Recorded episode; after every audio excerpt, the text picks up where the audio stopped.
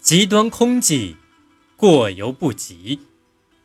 寒灯无焰，地球无温，总是拨弄光景。身如槁木，心似死灰，不免堕在晚空。这段话的意思是说，微弱的灯火已经失去光焰，破旧的棉衣已经不能保暖。这是造化在玩弄世人。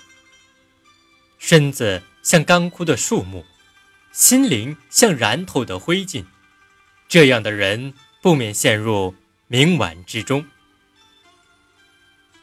春秋战国时，楚国有个贵族祭祀祖先，把一壶酒赐给门客。门客相顾商议，这酒几个人喝不够，一个人享用却有余。让我们在地上各画一条蛇，先化成的，请饮此酒。有个门客率先完成，取过酒杯，准备先喝。但他左手持杯，右手又在地上画了起来，并说：“我还可以为蛇添上足呢。”蛇足尚未画完，另一门客的蛇也画好了。于是夺过他手中的酒杯，说：“蛇本无脚，你怎能给他硬添上脚呢？画蛇添足，过犹不及。”说完便喝了那酒，而画蛇脚的那位只能眼睁睁地看着。这一条是对佛教某些直空派的批评。所谓直空，即一味破执破有。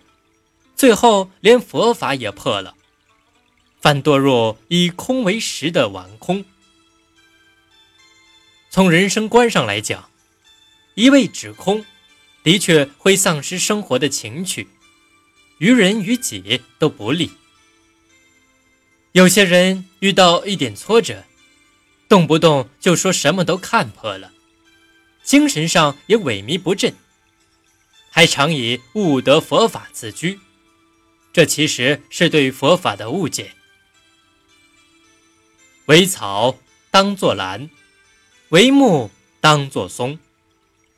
兰幽香风远，松寒不改容。此即为极端空寂，过犹不及。